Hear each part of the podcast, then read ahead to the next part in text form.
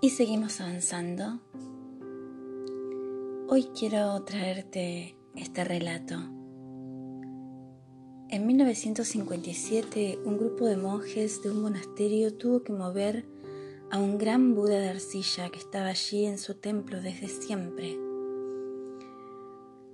Nunca se habían preguntado mucho acerca de ese Buda. Es como esas cosas que están ahí, que, que no nos preguntamos por qué están, ni qué contienen, ni de qué están hechas. Como quedamos por hecho. Como pesaba mucho, al intentar moverlo comenzó a agrietarse y uno de los monjes se dio cuenta que una de las grietas desprendía un pequeño resplandor. Entonces pensó que podría haber algo debajo de la arcilla. Tomó un martillo y un cincel y comenzó a darle a la arcilla con la intención de poder sacarla y ver qué había debajo. A medida que iba sacando fragmentos, ese pequeño resplandor se iba haciendo cada vez mayor y más brillante. Pasaron muchas horas de trabajo para que el monje descubriese de que lo que había debajo de esa arcilla era un extraordinario Buda de oro. Bueno, pues todos somos como ese Buda de arcilla, cubiertos por un caparazón de dureza, fabricado por nuestro ego, nuestro miedo.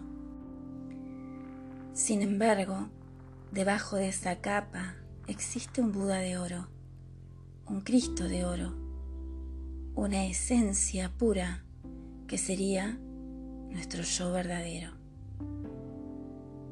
nuestro yo esencial nuestra verdadera naturaleza. En algún lugar del camino empezamos a cubrir nuestra esencia de oro, nuestro yo natural. Cuando comenzó? Es la historia de la humanidad. Así como el monje con el martillo y el cincel, nuestra tarea ahora es descubrir de nuevo nuestra verdadera esencia Yo no te quiero convencer de que eres un Buda de oro, aunque lo eres.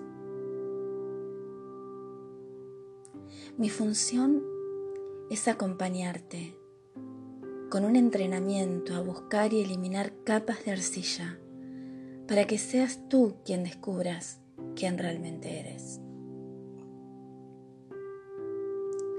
Así que preparemos las herramientas Prepara el martillo y el cincel y vamos a seguir descubriendo y eliminando capas de arcilla. De eso se trata, purificar la mente.